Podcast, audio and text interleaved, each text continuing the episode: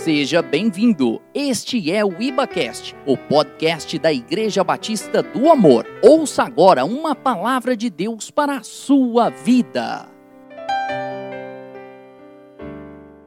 Queridos, bom dia. Paz e graça da parte de Deus. Amém? Muito feliz, muito honrado em poder fazer parte dessa série, em poder ter esse momento de repartir com a igreja um pouco mais do Evangelho de Jesus, falar de Evangelho como disse o pastor Ricardo, é falar de graça, é falar de vida, é falar de transformação, é falar de vida eterna. E nós amamos falar, e não somente falar, amamos colocar em prática o evangelho que nós recebemos do nosso Senhor Jesus.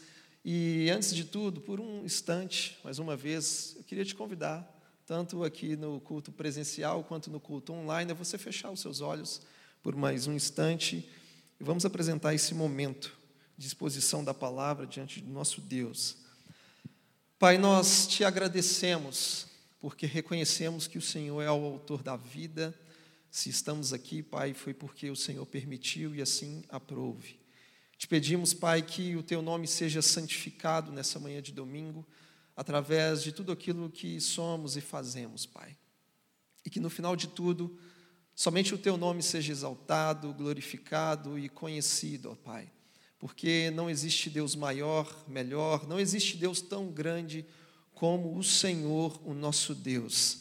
Te pedimos que nessa hora o teu Espírito Santo tenha liberdade para ministrar sobre os nossos corações, ó Pai, sobre cada vida que está acompanhando, ó Deus, a exposição dessa palavra. Que o teu Espírito possa levar vida, levar transformação, levar esperança nesse tempo de crise, ó Pai. Porque nós confiamos no Senhor Confiamos e reconhecemos a verdade da tua palavra. Sabemos que nessa terra tudo pode passar, mas a tua palavra permanece. E a partir do momento que nós nos apegamos a ela, nós também permaneceremos para o louvor e para a glória do teu santo nome. Que nessa manhã o Senhor, pelo teu Espírito, se revele a cada um de nós como Cristo, o Messias, o Rei glorioso, o leão da tribo de Judá e é a Ti que nós oramos e nos rendemos essa manhã, em nome de Jesus. Amém e amém. Portanto, nós estamos começando a nossa série Evangelho da Graça, e como o pastor bem disse, falar de graça é também falar do Evangelho. E nessa manhã, especificamente, nós vamos falar sobre o Evangelho de Mateus. Nós vamos apresentar aqui um breve panorama de todo o contexto histórico, cultural e principalmente teológico no que concerne a pessoa de Cristo enquanto ele se encarnou e esteve nessa terra. Só que antes, para falar de evangelho, nós precisamos entender o que é o evangelho. Palavra comum, palavra amplamente divulgada e compartilhada no meio cristão e talvez pouco compreendida. Evangelho vem da palavra grega evangelion, que literalmente significa boas novas ou boa notícia de salvação. Se o evangelho é boa nova, é boa notícia, qual é então essa boa notícia? Qual é essa boa notícia que o mundo precisa saber, precisa conhecer? A boa notícia é que Deus conquistou salvação para o ser humano caído. E tamanha conquista de salvação aconteceu através da vida, morte e ressurreição do nosso Senhor Jesus Cristo. Essa boa notícia nos diz que o próprio Deus, através de Cristo, graciosamente decidiu perdoar, justificar, santificar e glorificar o ser humano no seu plano perfeito de eternidade. Então, evangelho para nós é algo relevante, é algo de extrema importância. Não é à toa que Paulo, quando ele fala de evangelho, ele tem isso como prioridade máxima.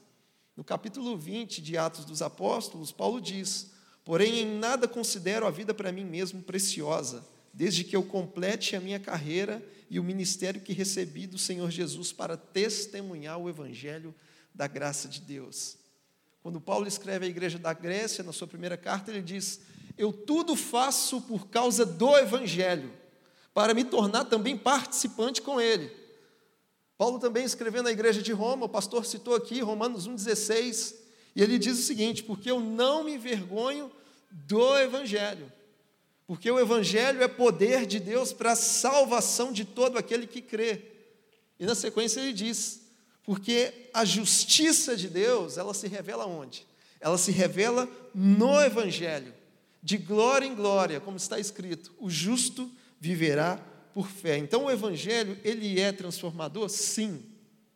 O evangelho ele é relevante? Sim. O evangelho é uma boa notícia? Sim. Só que o evangelho não é uma, apenas uma boa notícia sobre Jesus. O evangelho não é simplesmente uma informação a respeito da pessoa de Cristo. Não, o evangelho é Jesus.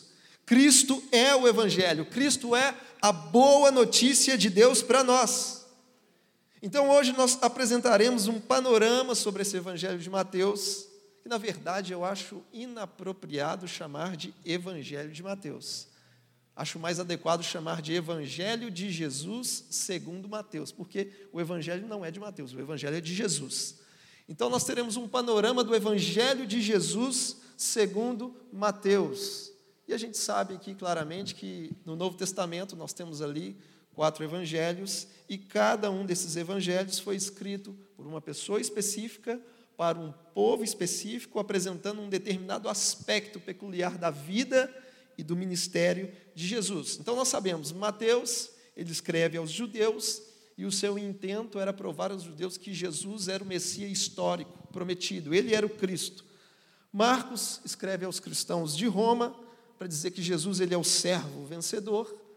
Lucas, o evangelista, escreve aos gregos, na perspectiva de trazer a humanidade de Jesus, de dizer que Jesus é o filho do homem, é o homem perfeito. E João, ele escreve às pequenas comunidades da época, ele escreve a igreja, portanto, é um evangelho mais universal que tem por finalidade provar que Jesus é Deus, que Jesus é o Verbo que estava no princípio. Quando se trata do Evangelho de Jesus, segundo Mateus, a gente percebe que a autoria, de acordo com a tradição cristã, seria o próprio Mateus, autor desse livro. Mateus, que também é chamado de Levi, que era judeu, era publicano, era cobrador de impostos. E esse Mateus, relator do Evangelho, veio também a se tornar apóstolo de Jesus Cristo. Quanto à data em que foi escrito o Evangelho de Jesus segundo Mateus, há duas correntes. Uns acreditam que foi por volta de 64 até 70, há uma linha que defende isso, outros defendem que foi após o ano 70, mas não após o ano 100, depois de Cristo. E esse ano 70 ele é bem representativo porque foi justamente o ano em que a profecia se cumpriu, aonde o general Tito ele destruiu Jerusalém, ele destruiu o templo. Então existe essas duas vertentes quanto à data, né? Provavelmente o Evangelho segundo Mateus foi escrito em Antioquia, ali da Síria, e há fortes indícios que Mateus tenha utilizado o Evangelho de Marcos como fonte de consulta e de pesquisa, porque acredita-se que Marcos foi o primeiro evangelho a ser escrito. E é interessante que Mateus, dos evangelistas, ele é o único que utiliza a palavra igreja. A palavra igreja aparece três vezes no Evangelho de Marcos. Uma no capítulo 16 e duas vezes no capítulo 18. Então, nem Marcos, aliás, no Evangelho de Mateus. Então, nem Marcos, Lucas e João vão citar a palavra igreja. Quanto ao destinatário, Mateus, ele escreve o Evangelho, como eu já disse, aos judeus para evidenciar que Jesus era o Messias esperado. E se você perceber bem, o Evangelho de Mateus, ele estabelece uma forte conexão entre Antigo Testamento e Novo Testamento, para enfatizar o cumprimento das profecias messiânicas. Por isso é que no Evangelho de Mateus, a gente tem aproximadamente 60 citações do Antigo Testamento. Ou seja, dos quatro evangelhos, Mateus é o que mais cita a antiga aliança, porque a sua finalidade era provar que o Messias histórico se tratava da pessoa de Jesus. Então, qual é o grande propósito do Evangelho de Jesus segundo Mateus? Qual é a grande finalidade?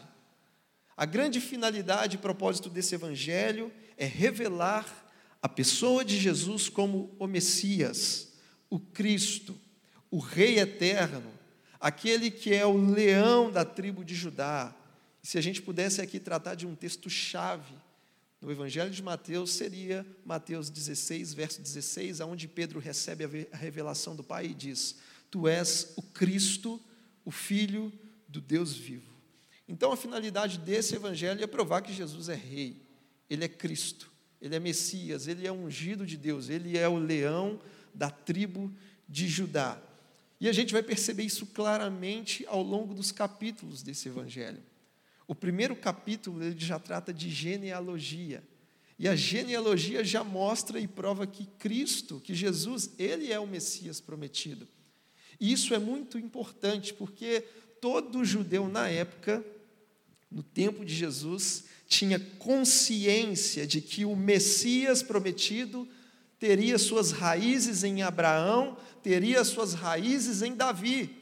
E no primeiro versículo do Evangelho de Jesus, segundo Mateus, já diz: livro da genealogia de Jesus Cristo, filho de Davi, filho de Abraão.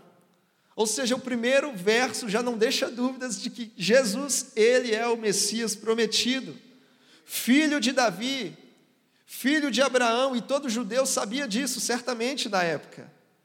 Que o Messias teria suas raízes em Abraão. Por quê? Porque em Abraão Deus prometeu que na descendência dele seriam abençoadas todas as famílias da terra. E teria também as suas raízes em Davi, porque o profeta Isaías, no capítulo 9, diz que o governo dele se estenderia e haveria paz sem fim sobre o trono de Davi. Então, a própria genealogia de Jesus evidencia a sua messianidade. Então, no primeiro capítulo, de cara, Mateus já deixa bem claro: Jesus é o Messias, filho de Davi, filho de Abraão. Quando chega no capítulo 2, nós temos ali o cenário do rei Herodes tentando matar Jesus. Quando os magos do Oriente eles chegam a Jerusalém, eles começam a procurar o recém-nascido. E a frase que eles liberam naquela época é a frase diz o seguinte: Aonde está o recém-nascido rei dos judeus para que possamos adorá-lo? Eles chamam aquele recém-nascido Jesus de rei dos judeus. A questão é que quando Herodes escuta que os magos estavam chamando aquele bebê, aquele recém-nascido de rei dos judeus, Herodes ele sente que o seu reinado está sendo ameaçado. E por isso Herodes, completamente possesso, manda matar todas as crianças com menos de dois anos de idade. Só que Herodes ele não conseguiu matar esse bebê que estava sendo chamado de rei. E por que, que Herodes não conseguiu matar esse bebê que estava sendo proclamado rei? Porque Jesus não é qualquer rei. Jesus, além de Messias, o apóstolo João diz que no seu manto e na sua coxa está escrito um nome: Rei dos Reis, Senhor dos Senhores. É desse rei que Paulo escreve a Timóteo dizendo que ele é rei eterno, imortal, invisível, Deus único. É desse rei que Davi diz no Salmo 24: Levantai, ó portas, as vossas cabeças, levantai-vos, ó portais eternos, para que entre o Rei da Glória. E alguém faz uma perguntinha boba: quem é esse Rei da Glória? O Senhor dos Exércitos, ele é o Rei da Glória. Então Herodes não mata o bebê que está sendo chamado de rei, porque Jesus não é qualquer rei, ele é Rei dos Reis. Ele é Senhor dos Senhores, ele é o Rei da Glória. E Herodes não pode fazer absolutamente nada com o Messias prometido. No capítulo 3, nós temos ali a figura do arauto do rei. Todo rei precisa de um arauto, um proclamador. Então, no capítulo 3 do Evangelho de Jesus, segundo Mateus, nós temos o arauto do rei. Esse arauto tem um nome, o nome dele é João Batista, o precursor, aquele que veio preparar o caminho. E João Batista disse o seguinte: Eu batizo vocês com água para arrependimento. Mas aquele que vem depois de mim é muito mais poderoso do que eu, e eu não sou digno nem de desamarrar o cadarço do seu all-star trazendo aqui para a linguagem da juventude. Eu não sou digno disso, e ele vos batizará com o Espírito Santo e com fogo. No mesmo capítulo 3, Jesus aparece, ele é batizado nas águas para que se cumprisse toda a justiça.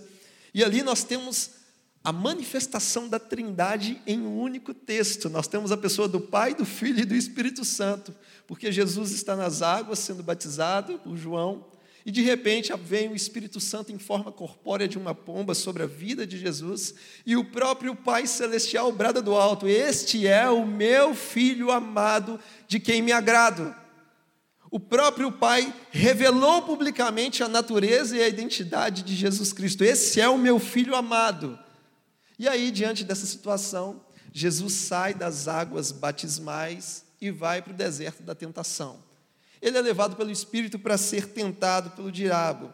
E então Satanás, no capítulo 4, sendo o tentador, chega diante de Jesus e diz o seguinte: Se você é filho de Deus, então transforme essas pedras aí em pães. Se você é filho de Deus, então se jogue daqui de cima aí, porque Ele vai dar ordem aos seus anjos a teu respeito, vai te proteger, não vai te deixar tropeçar. Perceba comigo que no capítulo 3, o Pai Celestial disse que Jesus era filho amado. Mas agora no capítulo 4, Satanás diz: se você é filho mesmo, então faz isso para provar. Foi a mesma estratégia que ele usou lá em Gênesis, no jardim, né? Será que é isso mesmo que Deus disse? Ele começou com esse joguinho, dizendo que Jesus precisava fazer alguma coisa para provar a sua identidade, mas Jesus não entrou nessa onda do diabo, ele não precisou fazer nada para provar a sua natureza e a sua identidade, porque a palavra de Deus sobre a vida dele era suficiente. E com isso nós aprendemos uma lição: o que define a sua identidade não é o que você faz, mas é aquilo que o Pai diz ao seu respeito.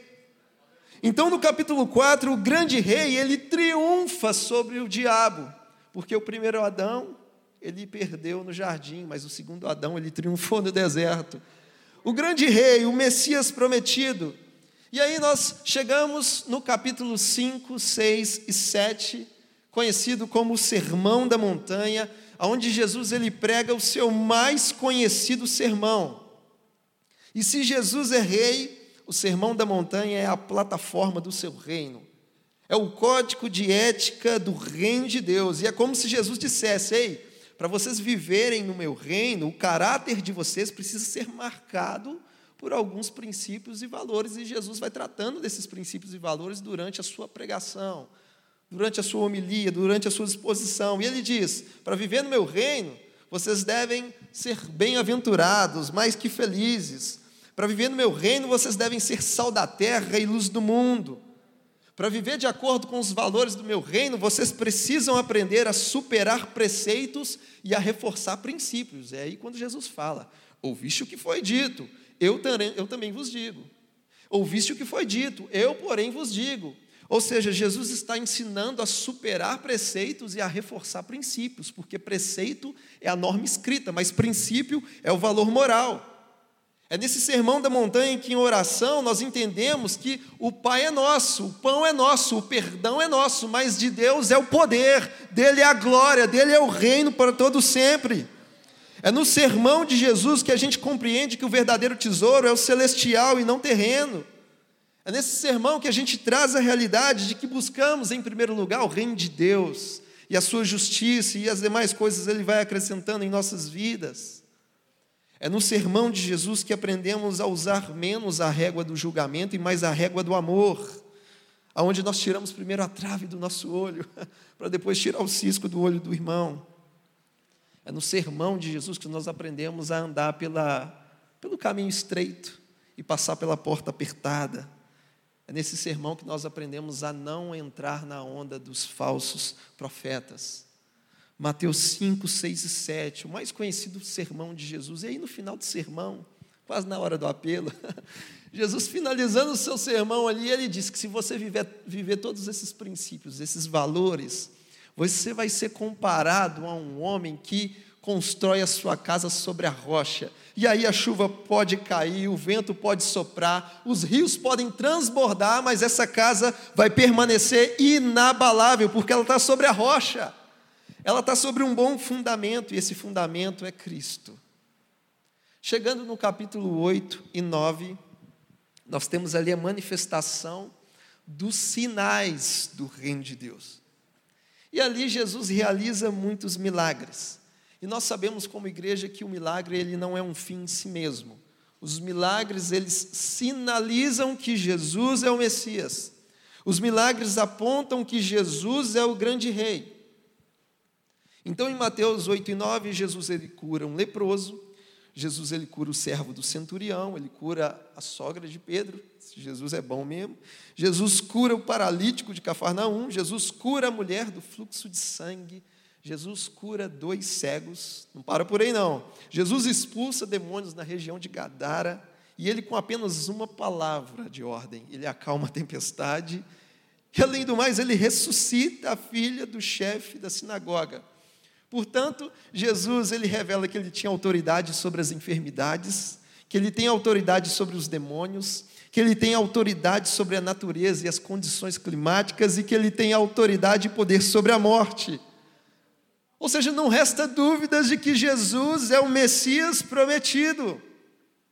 Então, o próprio Cristo, o próprio Jesus, evidencia a sua messianidade ao realizar todos esses milagres e sinais.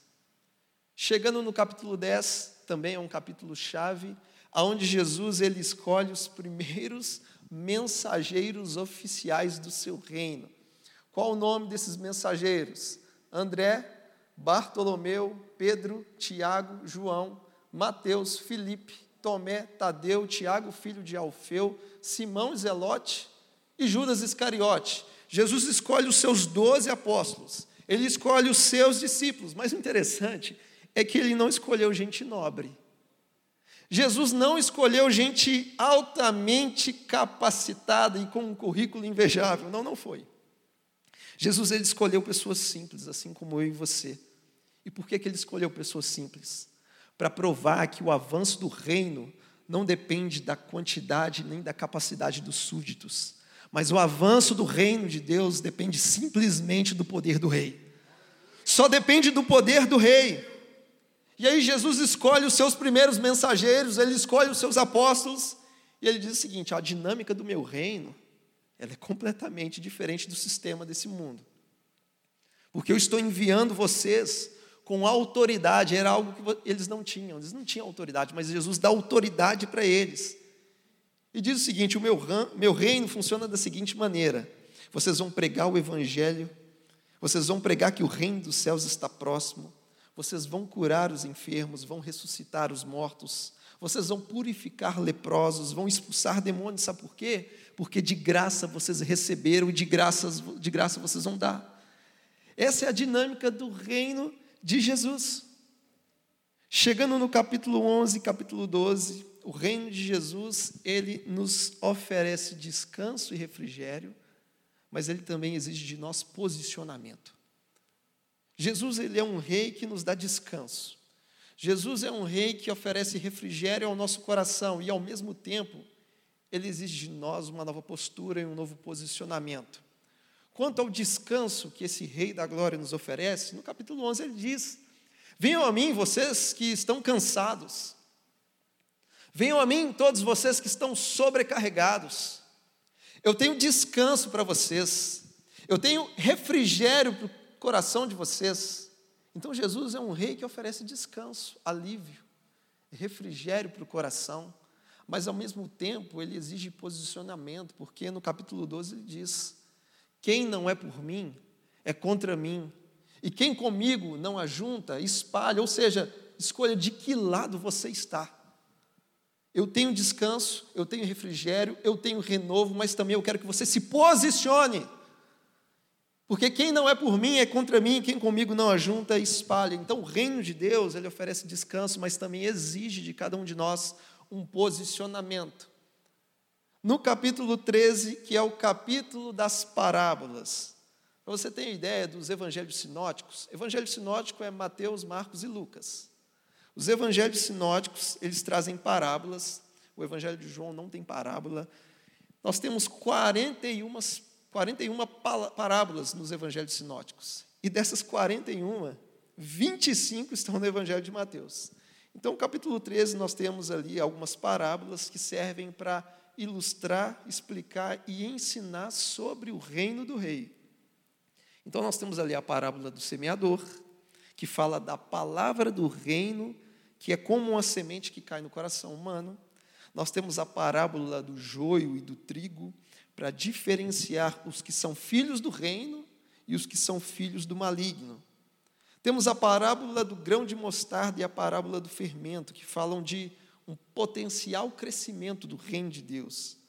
Temos a parábola do tesouro escondido e a parábola da pérola, que diz que o reino possui um valor incomparável. E também temos a parábola da rede que puxa peixes bons e peixes ruins, simbolizando a consumação dos séculos, aonde justos e maus serão separados definitivamente de uma vez por todas. Então, as parábolas de Jesus, no capítulo 13, elas servem para ilustrar, explicar e ensinar sobre o seu reino. Chegando no capítulo 14 e 15, Jesus mostra nesse contexto de que ele não é um rei distante. Jesus não é um déspota, ele não é um tirano. O reino dele não é opressor. O reino dele não é um reino impessoal. E nesses dois capítulos ele mostra que ele não é um rei distante. Jesus é um rei que se importa. Jesus é um rei que se aproxima do ser humano. Jesus é um rei que compadece das necessidades das pessoas. Nos capítulos 14 e 15, por duas vezes, Jesus ele multiplica pães e peixes para alimentar a multidão faminta. No capítulo 14 e 15, Jesus permite que as pessoas elas viessem lhe tocar para que fossem curadas, ou seja, um Deus relacional, um rei de proximidade. Nesse contexto, ele também cura e liberta a filha de uma mulher cananeia.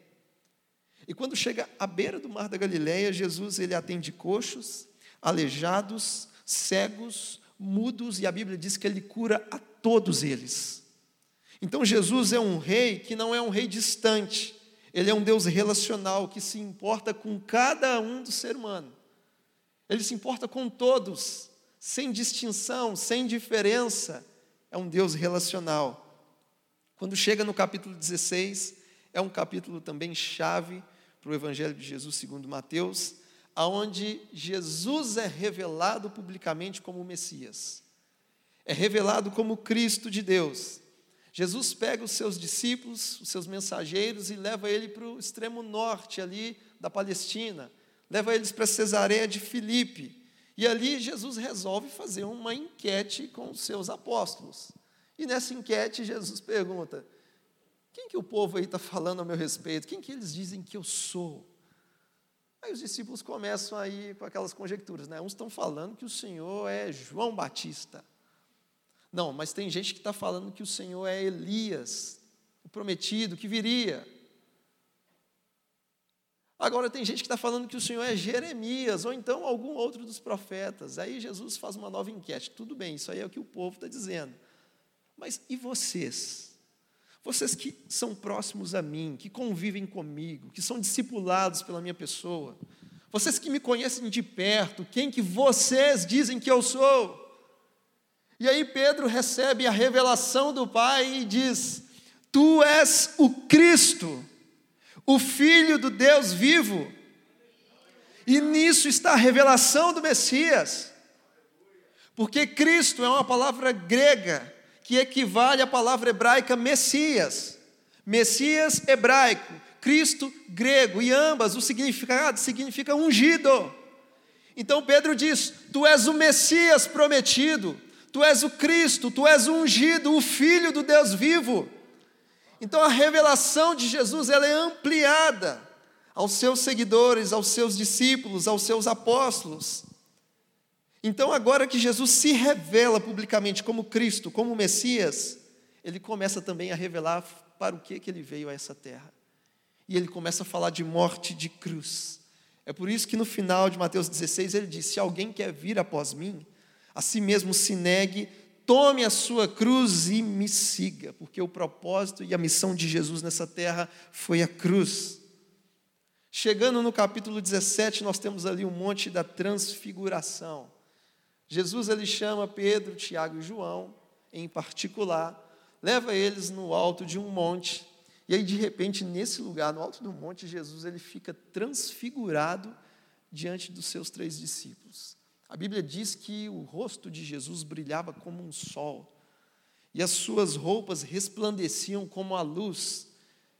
E como se não bastasse, além disso tudo, dessa transfiguração, a Bíblia diz que aparecem ao lado de Jesus Moisés, Moisés representando a lei, e Elias representando os profetas. Mas não para por aí. Assim como foi no batismo, o Pai Celestial rasga os céus e brada lá do alto, dizendo: Esse é o meu filho amado. Como se o próprio Pai apontasse para Jesus: Esse é o meu filho amado, de quem me agrado. A ele vocês devem ouvir. Ou seja, agora que o Messias chegou, o padrão não é mais Moisés representando a lei. Agora que o Messias chegou, o padrão não é mais Elias representando os profetas. Agora que o Messias chegou, o padrão é Ele, o Cristo, o meu filho amado, de quem me agrado. A Ele vocês devem imitar, a Ele vocês devem ouvir, porque Ele é o padrão para toda a humanidade. Ele é o padrão de retidão, de justiça, de amor, de caráter. E a Ele vocês devem copiar, a Ele vocês devem imitar. Como disse o pastor, a graça veio através dele, então Ele é o padrão agora. Ele deve ser copiado. Chegando no capítulo 18, 19 e 20, Jesus ele apresenta algumas doutrinas do seu reino, já que ele é o rei. E nessas doutrinas ele vai dizer que para você ser grande no reino, você precisa aprender a ter coração humilde e dependente como de uma criança. Jesus vai dizer que para conviver no reino dele, o perdão tem que ser uma prática constante. É aí que ele vai falar dos 70 vezes 7. No seu reino, Jesus diz que os que amam as riquezas dessa terra dificilmente vão entrar no reino dos céus. E ele também diz que os mais nobres, os mais nobres no seu reino, são aqueles que aprenderam a servir e a se entregar. Por isso ele diz nesse contexto que o filho do homem não veio para ser servido, mas veio para servir e dar a sua vida em resgate por muitos. Quer ser nobre no reino de Deus? Aprenda a servir, assim como o nosso mestre Jesus. Capítulo 21 e 22, o rei entra em Jerusalém. Esse é o episódio onde Jesus tem a sua entrada triunfal em Jerusalém e a multidão começa a gritar dizendo: Hosana ao filho de Davi. Bendito o que vem em nome do Senhor. Hosana nas maiores alturas. E assim que Jesus entra em Jerusalém, ele vai ao Monte Sião. Porque o que nós temos no Monte Sião? Nós temos o templo que está sobre o Monte Sião. E o que, que tem no templo, ali no Monte Sião? Existe um monte de bandido, existe ali um covil de salteadores, e Jesus chega naquele ambiente para colocar ordem. E ele diz: A casa de meu pai será chamada casa de oração, mas vocês estão transformando ela num covil de salteadores. Jesus ele sai do templo, se depara com uma figueira, a figueira não dá fruto, ele amaldiçoa a figueira, porque a figueira simboliza Israel. E no dia que Israel, assim como a figueira não dá fruto, é dia de juízo. É dia de juízo e de condenação. E por isso ele diz que se você tiver fé como um grão de mostarda, dirás esse monte, passa daqui para colar, e assim vai acontecer. E isso já aconteceu, porque a nossa referência hoje não é o Monte Sião, a nossa referência hoje não é o templo, mas hoje nós somos o templo. Hoje nós somos o templo do Deus vivo. E por causa desse discurso duro de Jesus, nesse contexto, alguns fariseus, saduceus começaram a criar maior resistência a pessoa de Jesus. E Jesus continuou com o seu discurso de autoridade, de repreensão, e chega no capítulo 23, ele faz advertências aos religiosos. E ele diz: Ai de vocês, escribas e fariseus, porque vocês são hipócritas. Ai de vocês que colocam fardos pesados sobre a vida das pessoas, mas vocês mesmos não movem um dedo sequer para carregar esse peso e esse fardo. Vocês são insensatos e cegos, serpentes, raça de víboras. Vocês são como sepulcros caiados, são bonitos por fora, mas por dentro, por dentro vocês estão podres. Jesus traz sérias advertências. Quando chega no capítulo 24 e 25, Jesus ele assume também o seu papel profético. Então ele começa a predizer o tempo do fim. E ele fala ali sobre os sinais que antecedem a sua vinda. E Jesus diz que o evangelho será pregado a todas as nações. Ele diz que vão aparecer falsos cristos, falsos profetas, operando sinais e prodígios. Jesus também fala da vinda do homem da iniquidade, o homem da rebelião, que nós conhecemos como anticristo. Jesus fala sobre sinais no céu: o sol escurecerá, a lua não dará o seu brilho, as estrelas elas vão cair do firmamento. E ele fala também sobre a grande tribulação e a palavra de alerta e de encorajamento que ele traz para a igreja. É a seguinte palavra: portanto, vigiai, porque não sabeis o dia em que vem o vosso Senhor. O papel da igreja é vigiar e desejar o retorno dele, desejar a sua volta. Capítulo 26 e 27 fala do sofrimento do rei. O nosso rei sofreu. O nosso rei, ele foi traído por um próprio discípulo seu. O rei, ele foi preso injustamente e teve um julgamento que era ilícito. O nosso rei foi violentamente agredido e humilhado, até o ponto em que Jesus ele é crucificado, ele é morto e ele é sepultado. O nosso rei morreu. O nosso rei veio cumprir a vontade do Pai. Só que a morte de Jesus não foi um acidente, foi uma missão. A morte de Jesus foi uma missão. E a história, o melhor de tudo é que ela não acaba aqui com a morte de Jesus. Porque se a morte de Jesus não foi um acidente, a sua ressurreição não foi uma surpresa. Fazia parte da missão de Deus. Porque quando chega no capítulo 8, nós temos o triunfo do Rei. O capítulo 28 fala do triunfo do Rei Jesus. E o triunfo do rei envolve ressurreição e grande comissão. A Bíblia diz que no primeiro dia da semana, no domingo pela manhã, as mulheres elas foram até o sepulcro. E aí de repente aparece diante delas um anjo que diz o seguinte: Não tenham medo. Eu sei que vocês estão procurando por Jesus, aquele que foi crucificado, mas ele não está aqui, ele ressuscitou, como tinha dito. O leão da tribo de Judá ressuscitou. O Messias venceu, o Rei eterno triunfou sobre a morte. Ele não venceu apenas o pecado, mas ele venceu a morte por nós. É por isso que Paulo diz aos Coríntios: e quando esse corpo corruptível se revestir de incorruptibilidade, e aquilo que é mortal se revestir de imortalidade, então se cumprirá a palavra que está escrita: tragada foi a morte pela vitória. Onde está a morte, a tua vitória? Onde está a morte, o teu aguilhão? O aguilhão da morte é o pecado e a força do pecado é a lei, mas graças a Deus que nos dá vitória por intermédio do nosso Senhor Jesus Cristo. Ele que diz: Eu sou a ressurreição e a vida, aquele que crê em mim, ainda que morra, viverá. Essa é a boa notícia do Evangelho: Jesus está vivo.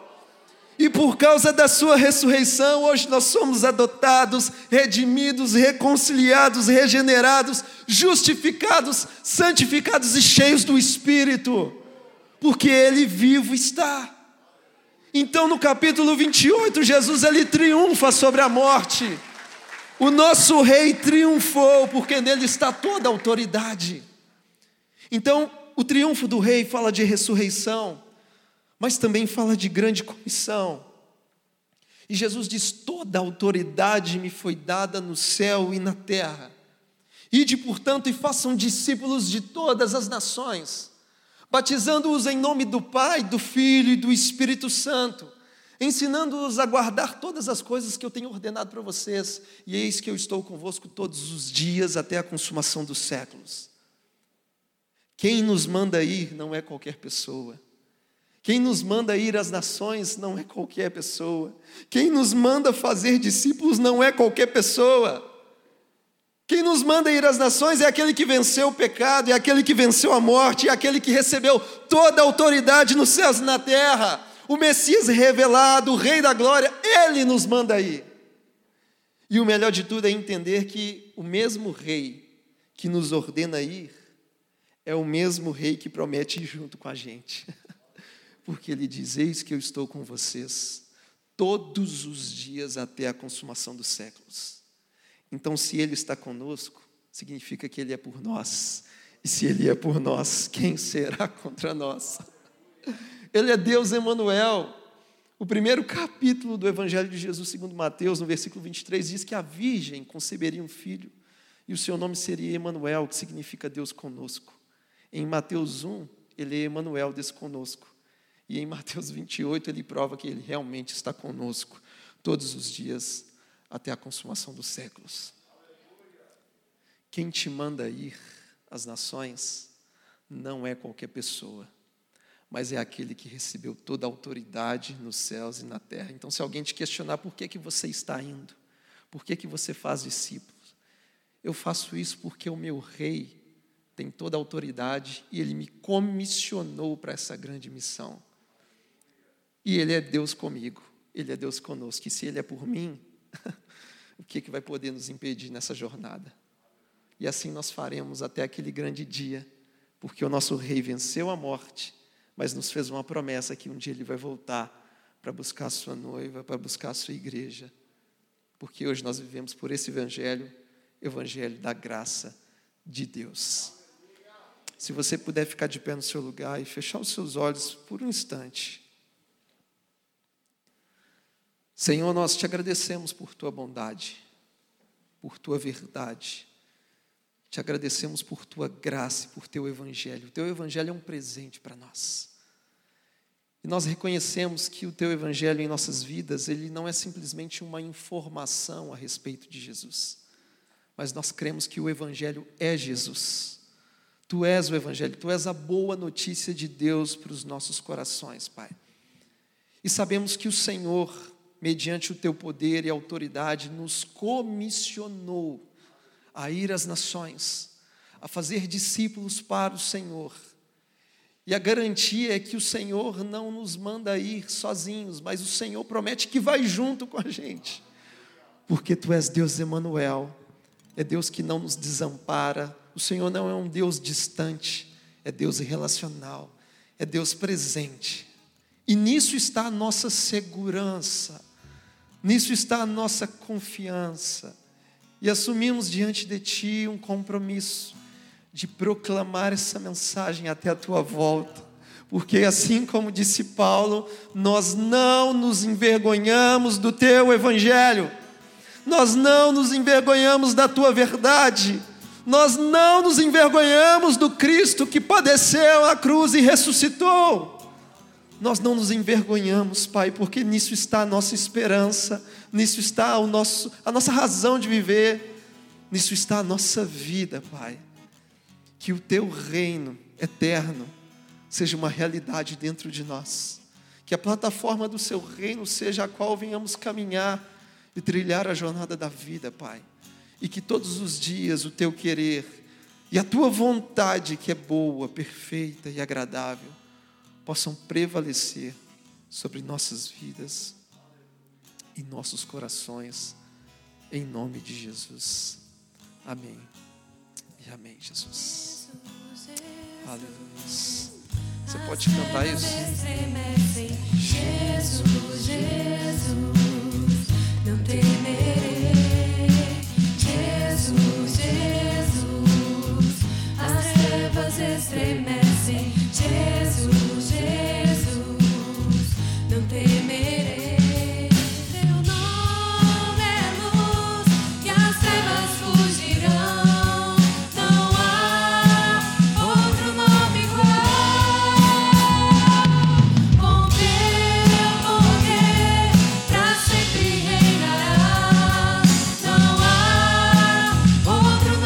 Diga esse nome: Jesus. Jesus, Jesus, as trevas estremecem. Jesus, Jesus, não temerei. Jesus, Jesus, as trevas estremecem. Jesus, Jesus, não temerei. Ainda nessa manhã, com seus olhos fechados, tanto você que está aqui no prédio e você que acompanha da sua casa, eu quero te convidar nessa hora você repetir comigo uma oração dizendo: Senhor meu Deus, nessa manhã eu ouvi o teu evangelho, eu ouvi a tua palavra, e ela gerou fé no meu coração.